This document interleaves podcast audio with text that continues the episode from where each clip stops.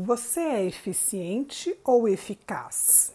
Eficiência é fazer certo as coisas e eficácia é fazer as coisas certas. Parece um jogo de palavras, mas ao analisar profundamente há uma diferença importante. A pessoa eficiente executa muito bem uma tarefa, mas que nem sempre é relevante no processo.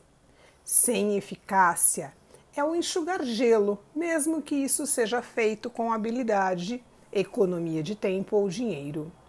Já a pessoa eficaz faz o que dá resultado efetivo. Um bom exemplo é diante de um vazamento numa sala. O eficiente procura panos e baldes para secar o chão molhado.